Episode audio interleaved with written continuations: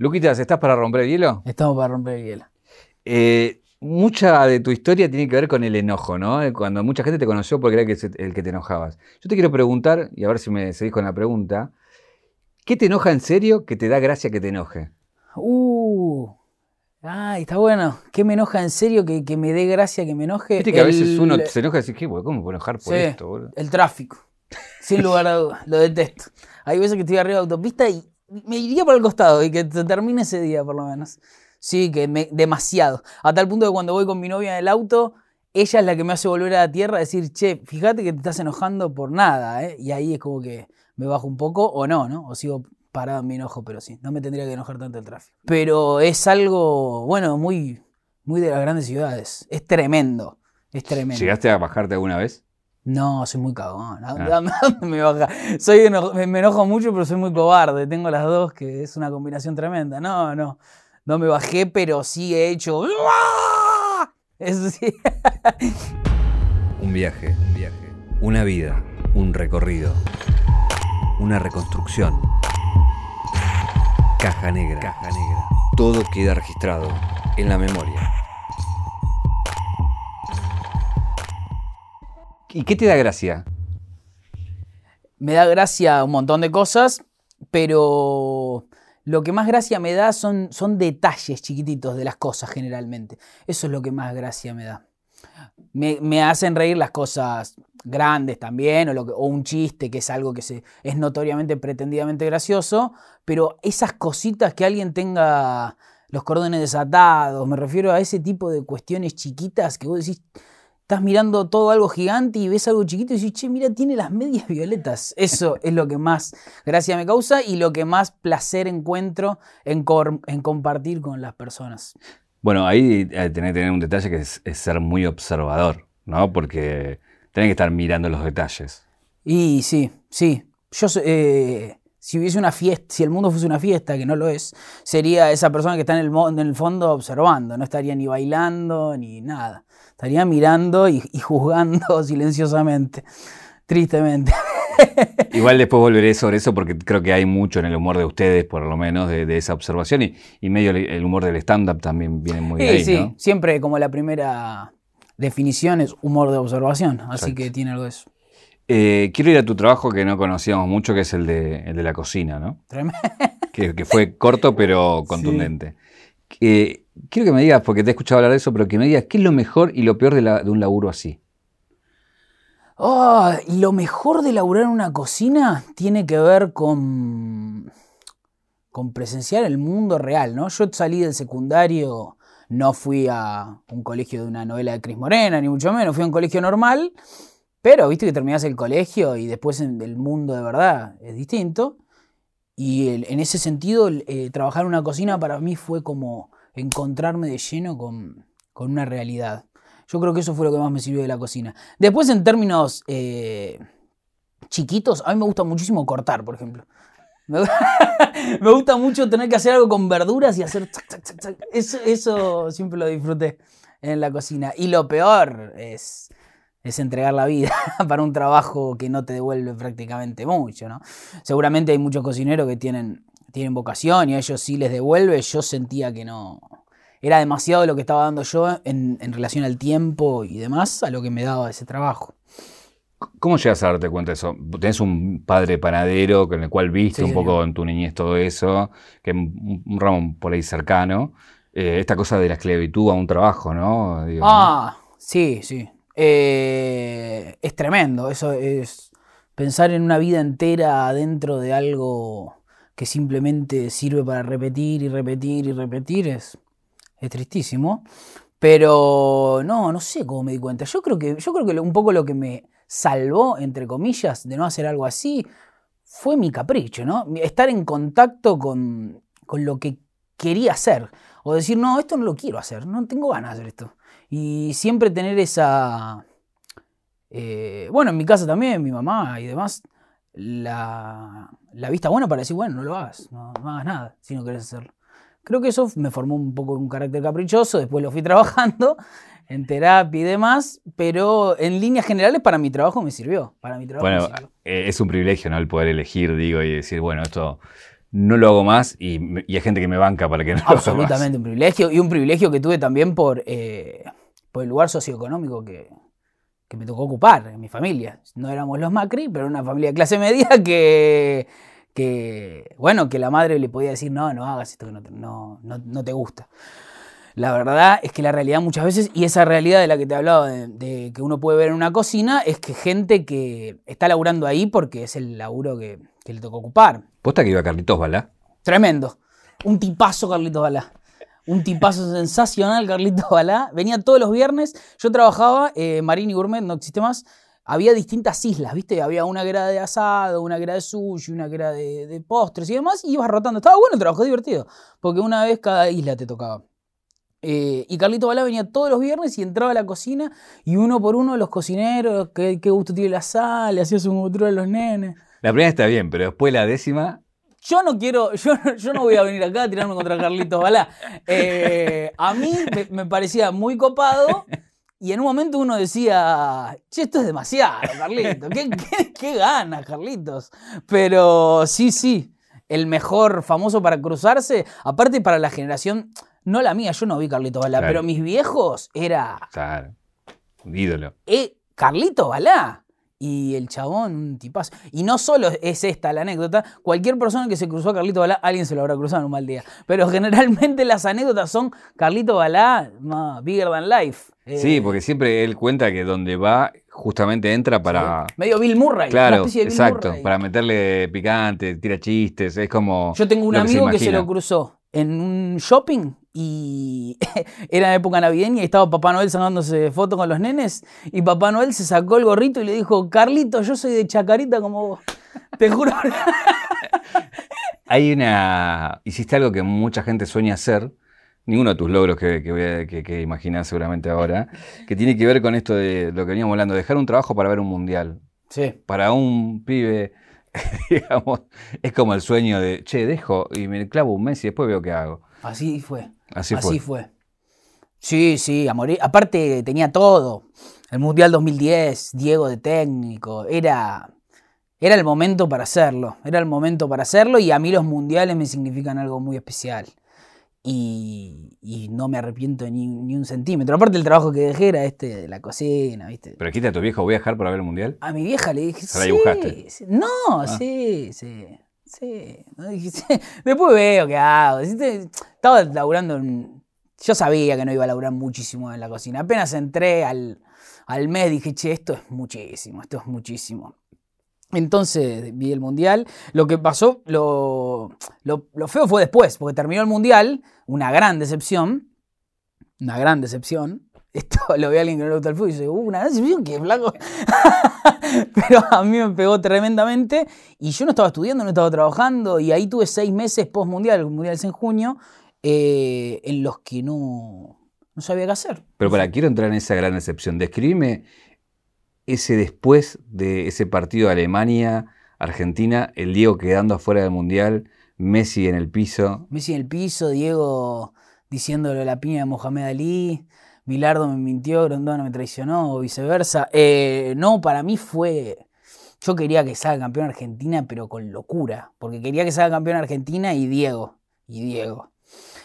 Y que se vaya Diego. ¿no? Debe haber sido aún la derrota argentina que más, que más sufrí. Sí. Pues sobre todo por también mi edad, era más chico, más permeable. Igual digo esto, después empieza un, empieza un partido que me interesa y soy igual de permeable que a los 17 años. Uno lo escucha y parece que jugaste. ¿viste? Fue la que más sufrí. la- Eh, y yo lo, yo lo viví, lo, lo viví de esa manera. Sí, sí. Fue tremendo, fue tremendo. Después haces periodismo deportivo. ¿Cuánto te decepcionó?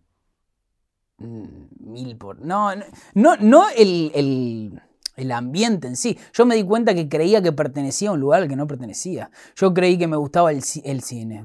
También me gusta el cine. El fútbol de manera loca y compulsiva. Y después entré a TEA y vi que ah, me cruzaba con chicos que decían, che, ¿viste Gimnasia y Jujuy Banfield? No, no vi Gimnasia y Jujuy Banfield. ¿eh? Y, y ahí me di cuenta que soy un término medio entre alguien muy futbolero o alguien futbolero. decir de un termo medio. soy un término medio. Claro. Y alguien que, que nada, que no le gusta el fútbol. Pero lo que me sucede es algo tremendo, que es que la gente que no le gusta el fútbol cree que soy José Barrita y la gente que es futbolera de verdad cree que No nada. sé nada, Claro. entonces, eh, o no, no pertenezco, entonces vivo ahí en el medio. Pero medio que yo soy una tercera posición, así que en, en un montón de cosas. Así que me siento cómodo, me siento cómodo. Es- son tramos, son tramos de dos meses por año que es la vida. Y después, yo, yo no vi el partido de Boca Unión este fin de semana, por ejemplo. Fecha 1 de torneo. No, y eso para alguien que le gusta el fútbol, en este momento hay gente diciendo, no, loco, ¿cómo no vas Bueno, ver?". pero mucha gente que no lo hizo no lo diría. No, bueno, cuando era chico, en algún momento cuando estaba en TEA, como todos, cuando somos adolescentes, tenemos ganas de, de sentirnos parte de un movimiento y demás. Y bueno, en algún momento hice el, hice el esfuerzo para estar de un lado, del otro. Y después cuando uno es más grande dice, bueno, a mí me toca desde este lugar, a mí me toca desde este lugar. Hablame del periodismo deportivo hoy, porque digo, de alguna manera entras como una tercera posición, pero ya estás en, en programas deportivos, hay gente que toma tu palabra, eh, lo de Ankara, bueno, un montón de cosas que, bueno, te- se te fue vinculando ahí, ¿no? O fútbol y, y- o muerte de... de Eh, sí, un montón. Yo, por ejemplo, cuando, cuando estudié en TEA, para mí estar en Teis Sports era lo máximo. Yo cuando era chico quería cubrir un mundial con Teis Sports, así. Y después, bueno, fui, haciendo mis cosas y hoy en día me toca estar de manera lateral en esos lugares. No soy un... A ver, yo entiendo como cualquier persona más o menos de los que está en este lugar, en la caja negra y demás, que los medios tradicionales están en un momento de, de declive, ¿no? No, no están en, en su mejor versión. Pero no soy una de esas personas en las que dice lo digital o lo que ahora me toca hacer a mí, que es esta, otra posición, viene a limpiar todo lo que hicieron mal los medios tradicionales. O nosotros vamos a ser los que eh, aprendimos hicimos todo lo que no. Pero no por una cuestión de, de maldad ni demás, sino por una cuestión de que nos excede a los nombres propios, me parece. Nos excede a los nombres propios. La- las mismas. Sí entiendo que los medios, como pueden ser los canales ahora de streaming y demás, no tienen intereses tan marcados o no tienen líneas editoriales tan marcadas, pero las lógicas que llevaron a los medios tradicionales a, a ser lo que son hoy los medios tradicionales exceden al lugar donde sea. Para mí, ¿viste? No sé. Yo siento que, por ejemplo, hoy tengo, tengo Adidas. Si yo mañana me cuelgo en streaming a ver publicidades, veo una publicidad de Nike, mañana me va a llamar Adidas y me va a decir, che, Luca, está viendo una publicidad de Nike. Fíjate, porque esto. Y yo voy a decir, y bueno, la verdad que prefiero que si- Adidas me siga, me siga dando ropa, sigue estando con ellos, y yo al otro día voy a dejar de ver publicidades de Nike. Esa lógica imperante que ya la tengo adentro de mi canal de streaming es la lógica de las que nos quejamos de los medios tradicionales muchas veces. Obviamente, no es lo mismo una línea editorial marcada que esta boludez de Adidas y Nike. Pero digo, si yo al enemigo ya lo tengo adentro, eh, ¿por qué habría de no, de no crecer y ser lo mismo y no terminar siendo lo mismo que lo otro? Ojalá que no. Pero en algún punto, si solo apelamos a los nombres propios, si solo apelamos a, bueno, yo no, no me voy a vender, es como intentar eh, enfrentarse al mundo con un escarbadiente, ¿viste? Es algo más sistemal, me parece. Ahí me gusta mucho una frase que tenés que es eh, cuando algo es muy popular, el quilombo es inminente. Inminente, tremendo. No, no, por Ankara, Ankara me bajé. Ankara yo me bajé a tiempo. Ankara me bajé a tiempo. Yo, semifinales, cuando me di cuenta que Ankara era algo, ya estaba generando odios y amores tremendo, lo mismo que lo de la teoría. Hay veces que prefiero irme y, y que se lo lleve la marea a Ankara y yo quedarme de este lado, ¿viste? Pará, antes de llegar a eso, vamos con los dos para así te, te das el lujo de explicarlo y si querés aprovechas y te lo sacas de encima. Eh, la teoría de los colombianos, ¿cuánto te cansó? ¿Cuánto te rompe las pelotas ya que te usen todo el tiempo con esa? Uh, aparte es, es- es malinterpretada muchísimas veces. Bueno, lo que sucede. Teoría de los colombianos, que los colombianos juegan al fútbol sin contexto. Para mí, algo que yo decía en el secundario, con un amigo. Los, colombianos juegan al fútbol sin contexto. Al no, al no estar conectados con el contexto eh, en el que están jugando, suceden cosas extraordinarias, para bien y para mal. Eso es lo que digo yo. Por eso Juan Fer Quintero hace el gol que hace en Madrid y por eso eh, la pica Cardona el otro día, el otro día, fue un montón ya, contra River. Eso es lo que digo yo. Después, cada vez que un jugador colombiano dice hola, buen día, mister, a mí me etiquetan con la teoría, ¿viste? Y está bien, no pasa nada. Pero cuando se hace muy grande, muy grande, muy grande, va a llegar un momento en el que malinterpretándose me, me- va a llamar el- presidente de Colombia me va a decir, disculpe, usted nos faltó respeto, ¿viste? Y yo no pará, no dije nada. Pero pará, ¿ya te, ¿ya te escribieron colombianos? La verdad que la mayor cantidad de los colombianos que han escrito fue para bancar, fue para decir, es cierto, es cierto, nuestro comportamiento futbolístico es así. Eh, sí, no, no, no, no tiene muchos. Lo que sí tiene es que es como todo, ¿viste? Cuando, cuando algo se hace popular, hay una barra para cualquier cosa que sea popular que es lo amamos, lo amamos, garpa amarlo, garpa amarlo. Che, al final esto no está tan bueno, al final esto es una mierda, esto es una mierda, esto es una mierda. Y después pasa al olvido. El problema es creer que cuando él está en el momento de amor total, uno dice, ah, bueno, finalmente le encontré la manija al mundo, ya está. Y, y después sorprenderse con ese, con ese odio repentino. Pero ¿cómo le esquivas a eso? Vos que estabas ahí, tac, tac, tac, subiendo. ahí. Últimamente con lo de la teoría y con lo otro, le, le esquivé, le esquivé soltándolo. Llega un momento que lo suelto. Lo de la teoría y lo de Ankara, llega un momento que lo, suelto y que vaya solo. Y que sea, y que no, y que no quede yo ahí, ¿viste? Muchas veces eh, lo que uno podía advertir con lo de la teoría y demás, o lo de Ankara, muchos, eh, muchos colombianos, muchos comentarios diciendo, eh, es gracioso solo cuando lo dice Luquita, por ejemplo, lo de Ankara, ¿entendés? O sea, el, el hate es para Claro. Ankara, no para Luquitas.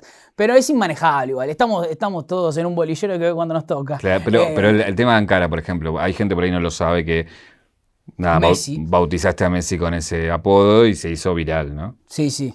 Hay, una, hay un, un relato eh, de un relator catalán que el gol del Getafe, el que se parece al de Diego, que dice Ankara Messi, Ankara Messi, Ankara Messi.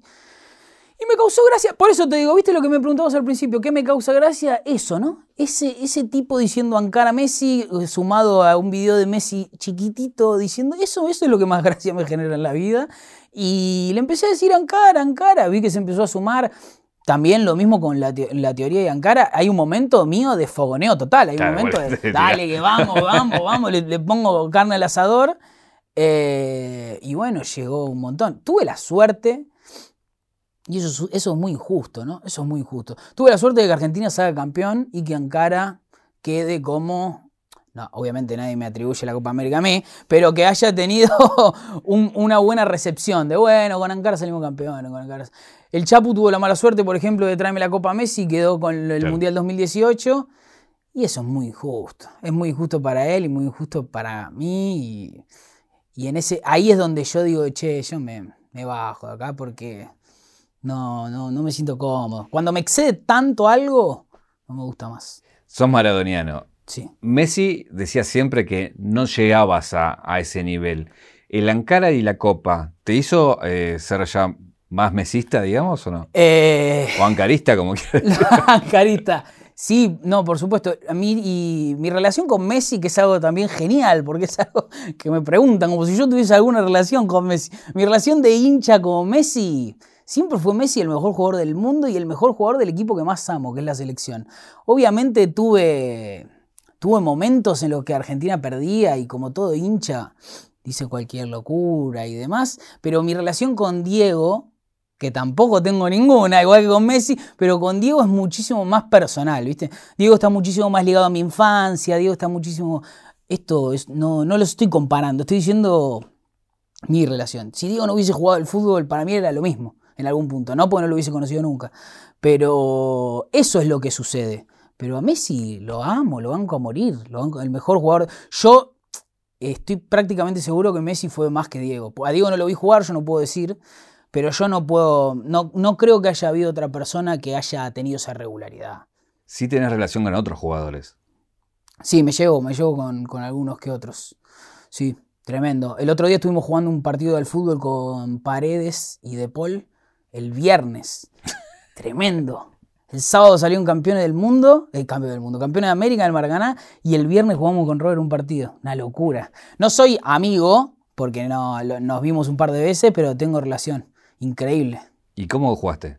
No, una, una cosa, in- una, un espanto. No, aparte, el problema fue este, porque los otros integrantes del partido, partido de 7, una cancha hermosa, una locura. Los otros integrantes del partido eran todos exfutbolistas, pibes que jugaron en las inferiores de. Tirame algunos nombres, a ver quién está. Estaba Cachete Morales, Bien. eh, creo que estaba, no me acuerdo el nombre, el arquero de Morón, pero en, ubicás el mood- Sí, sí, mundo sí, del sí, fútbol en el que todos están jugando con una intensidad tremenda para emparentarse con Paredes y De Paul. Paredes y De Paul están jugando muy tranquilos, pero, pero jugando de verdad. Y la realidad es que Robert y yo no podíamos entrar en ese lugar. No, Eran los únicos dos No, extra. Los únicos dos extras. No, no daba que entremos, pero yo no me iba a perder de, de jugar un ratito y, y entraron. Perdimos 6 a 1, pero Paredes y De Paul jugaron juntos de doble 5. Claro. ¿Y quién fue más digno, vos o Robert? Robert entró 3 minutos, pero creo que fue más digno él en sus 3 minutos que yo en mis 15. Yo en un momento estaba viendo la jugada ya, estaba buscando ofrecerme como opción de pase y veo que está De Paul al lado mío y digo, ¿pero qué estoy ofreciéndome? Yo no voy a recibir esta pelota, señor, yo no la voy a recibir. Eh, pero hermoso, hermoso. Tuvo otra pasión eh, a nivel jugador es Riquelme. Ahí sí, como- Romanino, sí. eh, no vamos a hablar de, su- de todo lo que ya sabemos que es como jugador. ¿Su presente cómo lo ves? Su presente, yo lo sigo. Si lo volvería, no, no voté a Romanino, a Román, pero lo volvería a votar. eh, Cinco veces más. sí, sí, por sí, sí. Yo prefiero ir donde voy con Román, sobre todo viendo, viendo lo que era en, el otro momento el oficialismo. Inclusive teniendo reparos y demás, yo no, tampoco soy ese hincha de boca, viste que es hincha de boca que Riquelme se levanta, abre la ventana y dice, che, lindo día, y sale toda la gente a decir, lindo día, lindo día, lindo día, lindo día, pero es el ídolo máximo de, de Boca que, y es el mejor jugador que yo vi en Boca y en el fútbol argentino. Entonces sí, sí, lo sigo, lo seguiría eligiendo a Román. Inclusive cuando, por ejemplo, este último mercado pase de Boca no me parece bueno. Eh, dos últimas de deporte. Una tiene que ver con una persona que odias, que es Gallardo. Un Gallardo por ahí campeón del mundo con Argentina. ¿Te sacaría ese odio o no? Yo no tengo la respuesta. La verdad es que no tengo la respuesta. Habría que ver, habría que ver. Que me lo Eh, demuestre primero. que él venga y yo me fijo. No, no sé, yo creo que hay algo tan, tan enquistado ahí con Madrid y demás que... Sí, yo creo que sí, pero me quedaría con el equipo, ¿no? Haría, haría el famoso, la famosa treta de quedarme con el equipo. Igual eh, me gustaría que Gallardo dirija la selección. No, no ahora, ahora estoy con Scaloni, desde el principio. Pero no, no, no me opongo a que Gallardo dirija la selección, quiero que dirija. Hay que ver si, si puede suceder eso. Yo subiendo una foto de Gallardo con la Copa del Mundo así.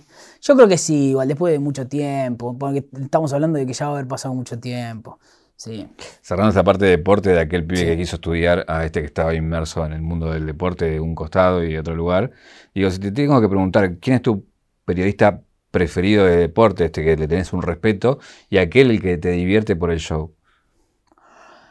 El show, sin lugar a dudas, yo creo que hoy en día el showman número uno es Alejandro Fantino. Alejandro Fantino. Está en un momento de show total y me divierte muchísimo.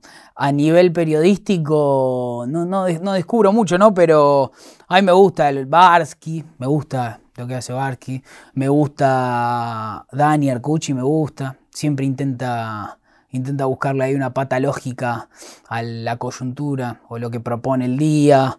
Eh, me parece que hay, hay, hay buenos y hay mal. Me parece que está muy, está muy, muy saturada la idea de odiar al periodismo deportivo, ¿viste? Me aburre un poco eso. Me aburre un poco que Viñolo salga y diga rica el agua y alguien diga está operando Viñolo. Bueno, para, loco, dijo que le gustaba el agua. Me parece que estamos en un momento en el que a los medios tradicionales les desconfiamos todo, ¿viste? Yo me acuerdo cuando era chico, no le desconfiábamos nada a los medios tradicionales. Mi mamá decía, eh, no le desconfiaba nada a nadie.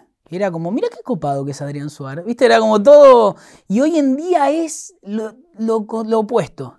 Y eso me, me aburre un poco. Inclusive cuando obviamente entiendo que existen la- las líneas editoriales y las bajadas y demás. Pero no me parece que sea tan escandaloso. Eh, dejás el periodismo y de alguna manera también elegís estudiar stand-up. ¿Por qué? O sea, quiero ir a ese Lucas de esa edad diciendo, che, voy a hacer esto. ¿Por qué? Yo me acuerdo perfectamente la noche que dije que, que quería hacer eso.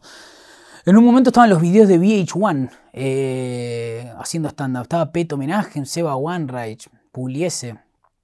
Y me los puse a ver, me causaron gracia y dije, bueno, a ver, voy a hacer esto. En, en ese tramo en el que te digo, post-mundial, no sabía qué hacer, dije, bueno, a ver, vamos a hacer este. Pero en ningún momento fue esa pulsión de decir, quiero hacer esto con mi vida, ¿entendés? Fue más como anotarse en un curso de macramé y después ver qué onda.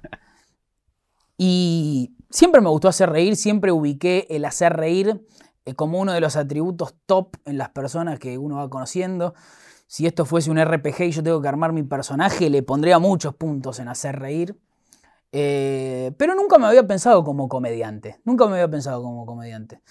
Pero esa noche vi eso y dije, bueno, a ver qué onda esto. Me anoté en un curso y cuando me quise dar cuenta ya estaba laburando. Estaba laburando esos primeros años de todo humorista que no, no gana guita y demás. Pero yo era chico todavía, tenía la suerte de estaba con mi vieja, no, tenía problema. Entonces yo prácticamente empecé y no paré nunca, ¿viste? No paré nunca. Es más, el tramo que más estuve sin actuar desde que empecé fue lo de la cuarentena el año pasado. Esa unión que haces con Robert Galati, digo, en un punto son bastante distintos. Digo, él es más grande, con otra vida. Eh, digo, hay unos puntos que decís, che, por ahí en, ese momento cruzarse, ¿por qué se, se cruzan, se unen? con esos puntos tan opuestos en algunos, ¿no? Robert hacía el, ¿cómo se llama? El curso otro día después que yo, el mismo curso.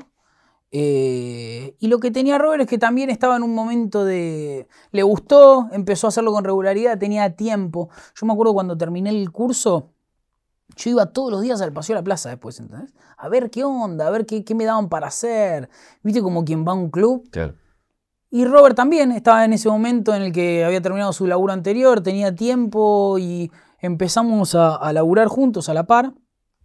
Eh, y después se dio lo de Rodríguez Galati. Pero primero laburamos juntos en, una productora, después laburamos juntos en una escuela de stand-up y después empezamos, hicimos a Rodríguez Galati. Pero me parece que nos unió, obviamente que nos llevamos siempre desde el primer momento genial, eh, eso, el tiempo. Tener tiempo, los dos estábamos, íbamos todos los días ahí.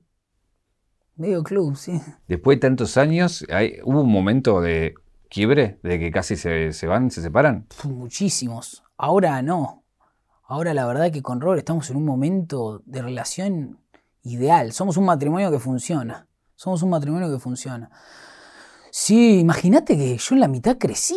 Pasé de ser un, un niño de 17, 18 años a ser un, un tipo de 30, un tipo de 30 sin, muchas esperanzas.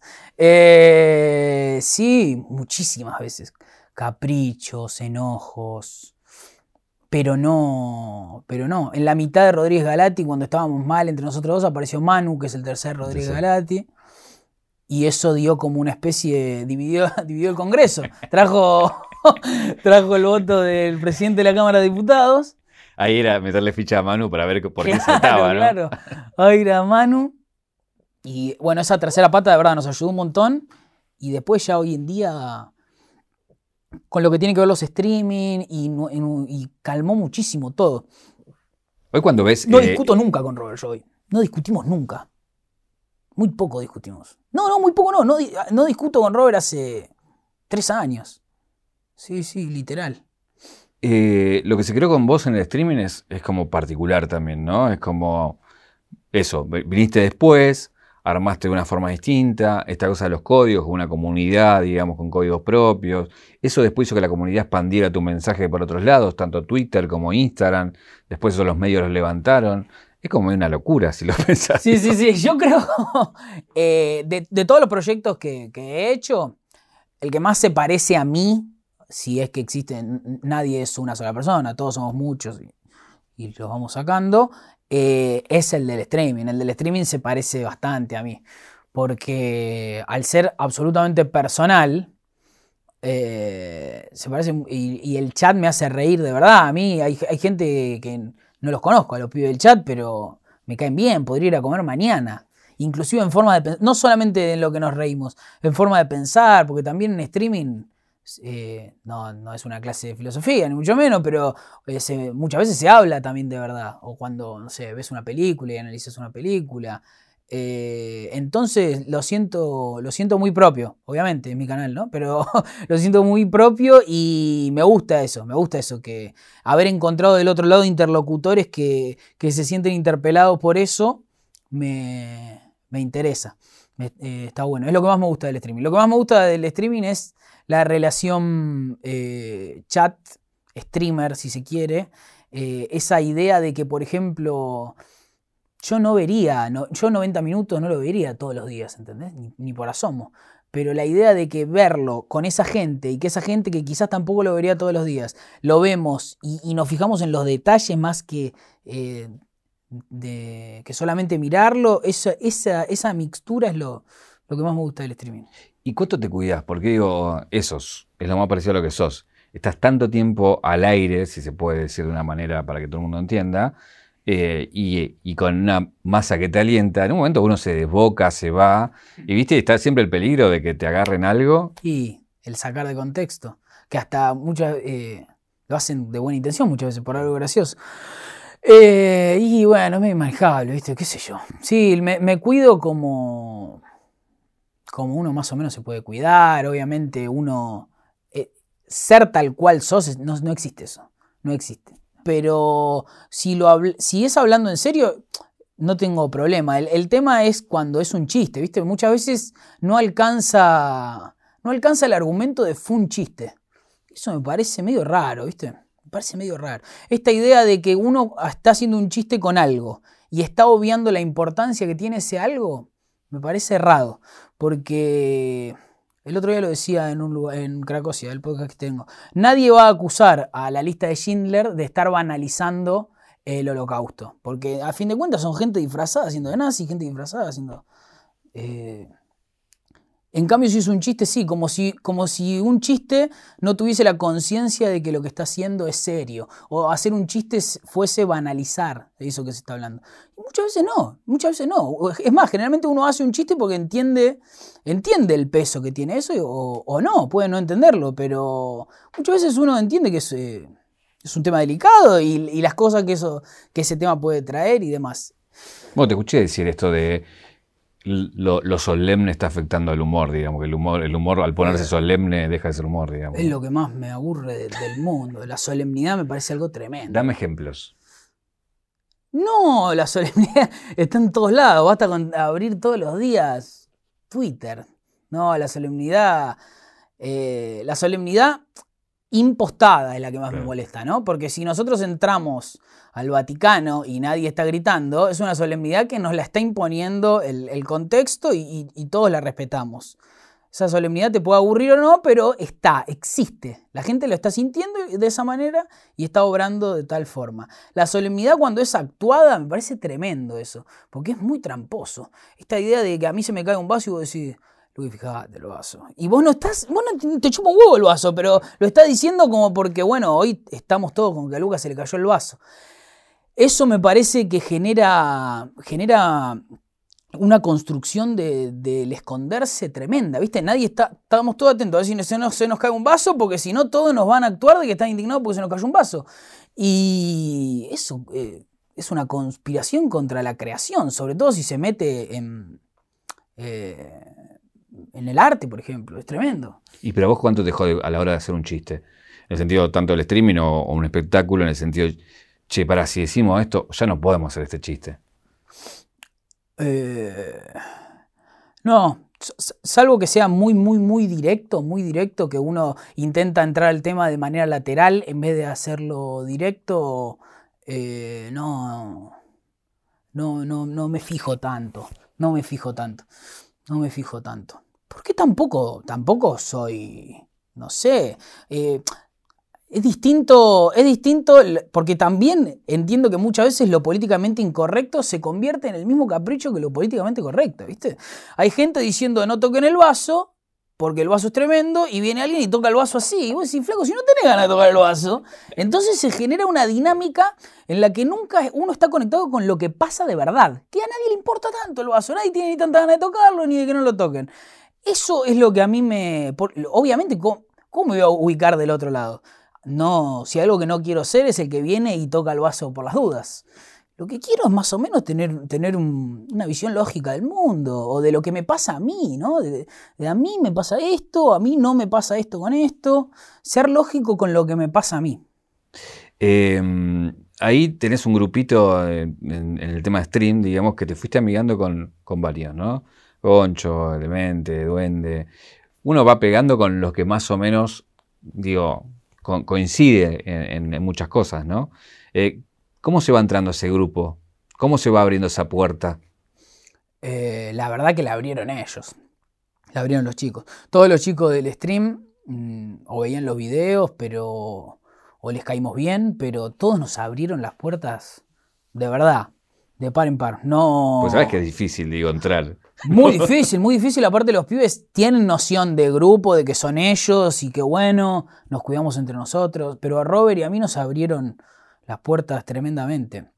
Goncho, eh, Demente, todo, Juaco, Pimpe, Coscu. Coscu siempre nos, siempre nos ayudó, nos tiró eh, con lo de Buya, por ejemplo, siempre hablando con él y no, nos ayudaron muchísimo. Nos ayudaron muchísimo también a entender algo que es todo nuevo, ¿viste? Desde el OBS hasta, hasta palabras. eh, porque al no ser usuario de ellos, nosotros no, no éramos usuarios de Twitch. Eh, fue, fue todo un aprendizaje. Y ¿Qué fue la lo más boludo que preguntaste? Que ahora que ya sabiendo. Uh, increíble. ¿Qué fue lo más boludo que pregunté? Y yo creo que con los juegos, a mí los juegos todavía me cuesta. Para rolear GTA hay que bajar 700 cosas, viejo. Hay que bajar un millón de cosas. No, mil. ¿Cómo cobrar? ¿Cuánto cobrar? Es muy distinto lo que, era, lo que es el mundo del teatro o lo que puede ser eh, el Instagram de, de cobrar en Twitch. No, en todo, en todo nos ayudaron muchísimo. Y en la mitad, bueno, nos hicimos eh, ahí un grupo con Goncho, con Demente, con Duende, con Main, que esos son como Ro- Robert, obviamente, ¿no? Eh, co- comemos asados. Por ejemplo, yo al Demente no lo conocía y me parece extremadamente gracioso. Parece muy gracioso, Martín. Muy, es muy gracioso. Es alguien con el que estás todo el tiempo, puedes estar todo el tiempo peloteando, peloteando, peloteando, peloteando, peloteando y vuelve, vuelve, vuelve, vuelve. Y eso me divierte. Es un boludo que me divierte. Bueno, hay esa, esa terraza donde comparten, ¿no? claro, Eh, es la terraza Robert. Claro, que después comen y después suben videos. Y contame alguna intimidad de, de esas, alguna anécdota o algo que haya pasado. Una en eso. anécdota muy buena fue que un día eh, surgió la hipótesis sobre si Roberto podía o no asesinar a trompadas al demente. Pero si era físicamente posible. Y se estuvo debatiendo mucho tiempo acerca si Robert podía asesinar a trompadas al demente. Y Robert le decía, sí, sí, yo me subo encima tuyo, te empiezo a pegar así, te mato, le decía. Y el demente decía, no, pero yo me voy corriendo. Eso derivó en que Robert le decía, no, no, igual corriendo te gano. Bueno, vamos a la calle. No. Y fueron a la calle de, de esquina a esquina, 100 metros llano, Lanús, eh, y perdió por media cuadra el demente. Una cosa. pero, pero no sabe correr. Es, eh, ¿viste? Claro, Phoebe. vi ese video, pero no, no sabía la interna. No, vino, vino de todo eso, derivó en eso. Y bueno, eh, terminamos diciendo que sí, que el- sí, lo mata. Lo mata. Eh, tenés un podcast, eh, Cracosia, que Sí, tenés un podcast que habla de, que habla de cine, que es otra de las pasiones que, te- que tenés, ¿no? sí. De hecho, tenés a Woody tatuado y un par de tatuajes más que tienen que ver con eso. ¿Cuál es esa pasión? ¿Solamente de consumir o digo, le ves algo como para hacer algo en algún momento? Y me encantaría, ¿no? Obviamente que me gustaría en algún momento estar relacionado con, con el cine desde algún lugar. Están trabajando en rodajes. ¿Qué te gustaría dirigir, por ejemplo? Es lo que más me gustaría, pero como alguien que dice, che, me gustaría medio ir a la luna, porque la verdad es que hoy en día no hay argumentos lógicos para que alguien me dé para dirigir una película. Eh, pero en algún momento algo... ¿Qué harías? Si te digo, Yo ya sé, yo- soy, soy el, el productor, te pongo toda la guita. lo digo hace mucho yo, yo quiero hacer eh, Big Lebowski, Sí. pero con Vicentico. Vicentico me parece el tipazo más grande de la nación. Me parece muy gracioso Vicentico y que tiene un mood muy para la comedia eh, de Dude, de Big Lebowski, Bill Murray, ¿viste ese, ese, Te iba a ese decir, estilo? ese estilo te gusta mucho. Quiero, quiero hacer de Vicentico un Bill Murray. En este momento Vicentico está en la casa así diciendo, "Fru, ¿quién sos?". Pero eso es lo- una comedia con Vicentico me encantaría hacerla. Bueno, Vicentico ha hecho cine, ¿no? Sí, ahí. sí, claro. Bueno, esperemos, por ahí quién sabe, ¿no? Viene alguien y dice, Che, hacela, mira. Hacela. en otra parte te escuché que te gustaría ser Mario Santos. ¿Por qué? Eh, Mira con la seriedad que te lo pregunto, me ¿eh? encanta. No, sí, sí. Lo tengo tatuado también. Por eso, por eso te pregunto. Eh, porque entiende muy bien el lugar que ocupa Santos. Entiende muy bien qué, quién es, a quién defiende, contra qué está. Y, y bueno, yo soy muy mental. Yo soy muy mental. No, entonces, de ser un simulador, me gustaría ser Mario Santos. Sí, sí. Es una especie de director de cine, Mario Santos también, ¿no? Medio que dirige esos operativos casi como un director de cine. eh, sí, sería Mario Santos. Fuera el deporte, ¿Cifrón es el argentino vivo más grosso hoy en día para vos o no? Eh, no. ¿Quién le gana? Y esto va a ser medio controversial. No quiero, no quiero meterme en quilombo, pero lo del Papa es tremendo, bro. que imaginé que me iba con el Papa. Es que, loco, es el Papa. Es una locura. Cada vez que lo pienso, digo, el chabón está ocupando el lugar. Si fuese hace cientos de años, estaría hablando con Miguel Ángel diciendo, che, pintame el techo. Es eso, bro. Es una locura. Pero bueno, sé que esto trae una cuestión. Yo no estoy defendiendo a la Iglesia Católica. Solamente estoy diciendo que el lugar al que llegó el chabón. El chabón. Es, No, es- pero, pero pará, deféndemelo, porque fuera de la iglesia, o sea, démosle contexto a esto. es eh, 2000 años de cultura, eh, un lugar de poder tan grande, tan grande, el primero de América. Me parece realmente, cada vez que lo pienso, digo, no lo voy a poder creer ese señor a la noche cuando se va a dormir. Es el Papa. Imagínate una noche del Papa, ¿cómo sería? Aparte. No, sé, no, dicen, no lo conozco mucho encima, no, no es que tengo vida y obra del Papa, Claro. pero cada vez que pienso en el lugar que ocupa, ¿no se tomaba el subte en Boedo? Sí, sí, es sí. el Papa, ¿entendés? En, eh, para los creyentes, eh, no, no me ubico en ese lugar, ni mucho menos, pero es el representante de Dios en la tierra de verdad. No es que alguien dice, no, para mí Maradona es como Dios. No, no, este es de verdad.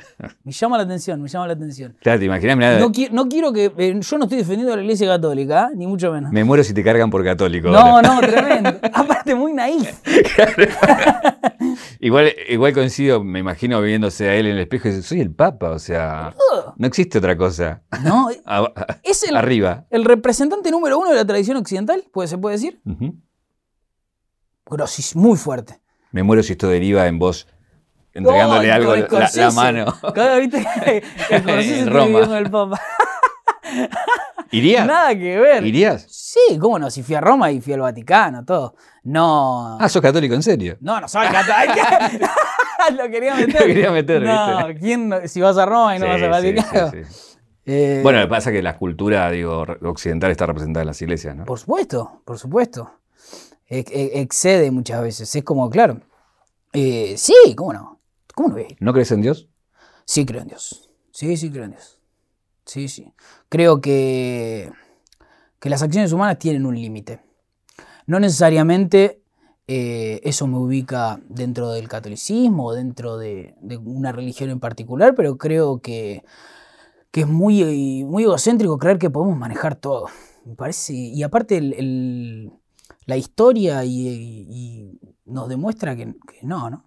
No creo, no creo. Aparte, creer que las acciones humanas no tienen un límite eh, es creer que solamente vale esto, ¿no? Vale comprarse esto. Y eso me parece muy, muy útil para, para el sistema imperante. Creer que solo existe lo que tocamos, lo, eh, lo que podemos comprar, lo que podemos tener, eh, es una lógica peligrosa para mí, para, para, para la humanidad, iba a decir. Eh, le busqué una forma menos fuerte de decirlo, pero peligrosa para la vida de las personas.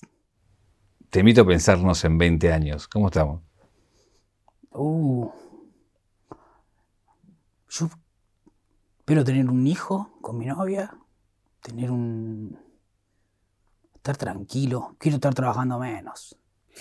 Quiero, quiero tener más horas libres. Eh, ojalá... Y seguir haciendo reír todavía, seguir haciendo reír desde algún lugar, pero... Pero segui- sí, sí, seguir, seguir. eh, Por acá voy bien, yo siento que voy bien. Yo siento que voy bien. No sé en qué puede deparar esto, pero nunca supe en qué podía deparar. Empecé a hacer un curso, ese curso siguió, terminé actuando, empecé a hacer videos, los videos funcionaron, empecé a hacer streaming. No sé qué puede pasar. ¿Te ves en Qatar el año que viene? Sí, sí, ahí sí me veo firmemente porque, porque me lo voy a pagar. Sí, sí, sí, sí. Yo Tenemos- dije, no me, no, me, no me pierdo nunca más un mundial. Después Ah, de. Rusia y después de Brasil. Sí, me recontra veo. Tenemos la caja negra para sacarte algo ahí. Este es el 0800 Don Roach, que 0800 Don Roach. está al revés, creo. ¿eh? Sí. Ahí está. Esto Eh. Lo tiene el demente. Lo tiene de mente. Sí. A ver si lo usa.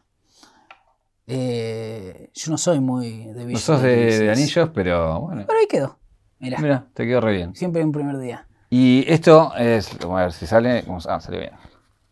No, me encantó. Esta es la de Rocambole, la original. No. Vos sos fana de No, pieza clave en mi vida. pieza clave. Que sé que tenés un buzo, creo que es un buzo que, que lo llevaste a todos lados.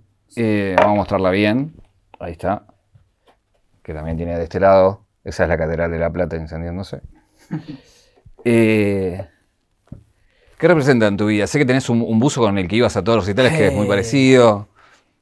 Muy importante. Creo que, bueno, no, no soy ni por asomo el único, ¿no? Pero pieza fundamental en, en mi formación. Los redondos, indio, toda esa época de, de chico se dividía medio entre Diego, los redondos, eh, la forma de ver el mundo. Sí, sí, muy importante. Muy importante los redondos. Lo- nunca los vi, nunca los vi porque tengo 29. Sí, fui muchísimo al indio y... No, no, muy, muy... Excede también, como digo, excede el fútbol, los redondos exceden la música. Eh, me, me- me aparecía el meme cuando decía Diego, los redondos. No, no, tremendo. Aparte tengo un perfil medio raro, ¿viste? Porque hay gente que, no sé, a veces puedo estar hablando de cine y alguien puede decir, ah, qué snob. Claro. Y de repente dice, ¿qué, hace? ¿qué está hablando de, de Maradona, de los redondos? Pero bueno, es lo que te digo, soy, soy medio, medio una tercera posición. Porque tampoco ubico el lugar de, ¡Ah, Diego! ¿Entendés? Pero es, no sé, de otro lugar. Y con los redondos lo mismo. Los redondos, ¿sabes el miedo que sentía yo yendo a ver al indio? ¿Tu, frase preferida cuál es? La que te, te la Uh. tatuarías. Eh, tengo, el primer tatuaje es el perre, sin pintar, es un asco. Un asco, parece con pasta de dientes.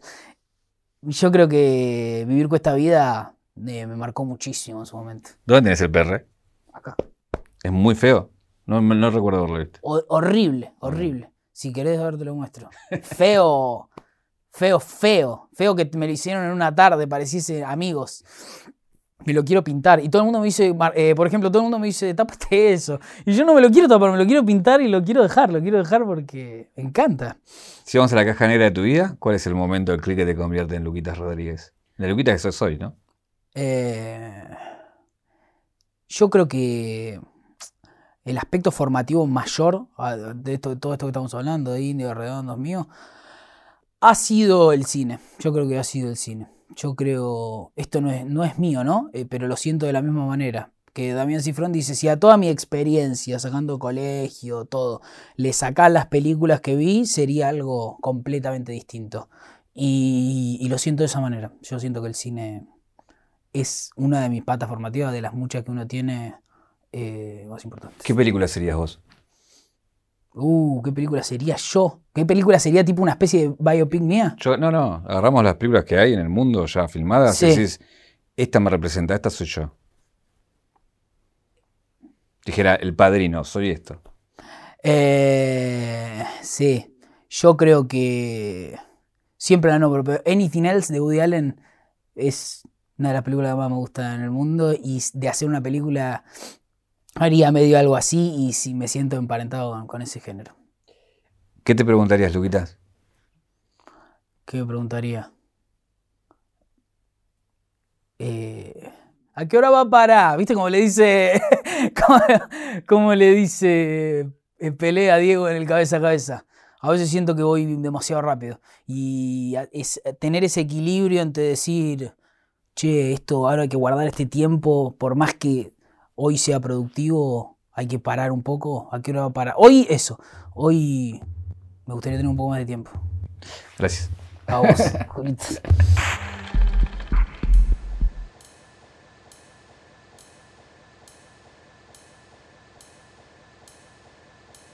¿Qué onda lo, lo del Papa Posta? O sea, o es un, un chiste. ¿Qué sé yo? Capaz un viajecito a Roma. ¿Fuiste a Roma? Fui, pero no me, no me invitaron. Sé que te invitan y por ahí vas. Si es de arriba. Aparte debe tener un avión todo dorado o algo así, ¿o no?